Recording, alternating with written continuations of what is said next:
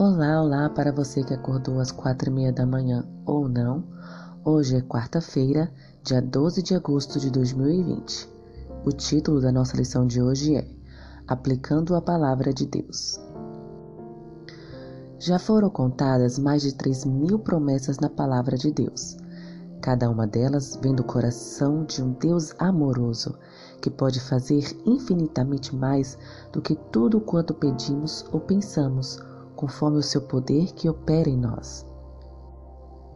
As promessas de Deus são compromissos que Ele faz conosco. Ao reivindicar essas promessas pela fé e ensinarmos outras pessoas a reivindicá-las, as bênçãos do céu fluem em nossa vida. Paulo enfatizou essa realidade. Abre aspas. Aquele que não poupou seu próprio filho, antes, por todos nós, o entregou porventura, não nos dará graciosamente com ele todas as coisas? Fecha aspas. Romanos, capítulo 8, versículo 32. Pedro esclareceu essa promessa, declarando que, abre aspas, pelo seu divino poder, nos têm sido doadas todas as coisas que conduzem à vida e à piedade. Fecha aspas. Segundo Pedro, capítulo 1, versículo 3. Mediante sua morte na cruz e sua vitória sobre Satanás e os principados e poderes do inferno, Jesus providenciou tudo o que é necessário para vivermos de maneira espiritual e piedosa. Ele também promete suprir nossas necessidades físicas básicas. Mãos à Bíblia. Compare 1 João, capítulo 1, versículos 7 a 9, com Filipenses, capítulo 4, versículos 13 e 19. Responda: Embora essas promessas sejam bem diferentes, o que elas ensinam sobre o caráter de Deus? Como elas impactaram sua vida? Letra A: Deus é amoroso e infinitamente poderoso. Letra B: O amor de Deus está condicionado aos nossos acertos.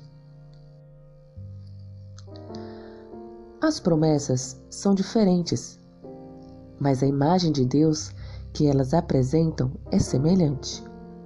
Elas revelam Deus perdoador, de poder infinito e cuidado para com as nossas necessidades. Elas afirmam que Deus se importa profundamente conosco. Mãos à Bíblia novamente. Leia Hebreus, capítulo 3, versículo 19 Hebreus, capítulo 4, versículos de 1 a 3 e Mateus, capítulo 13, versículo 58. Responda: O que esses versos revelam sobre a necessidade de fé?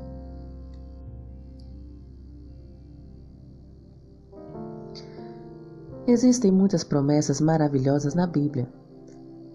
Quando, pela fé, reivindicamos as promessas e acreditamos nelas porque Cristo prometeu, as bênçãos dessas promessas se tornam nossas.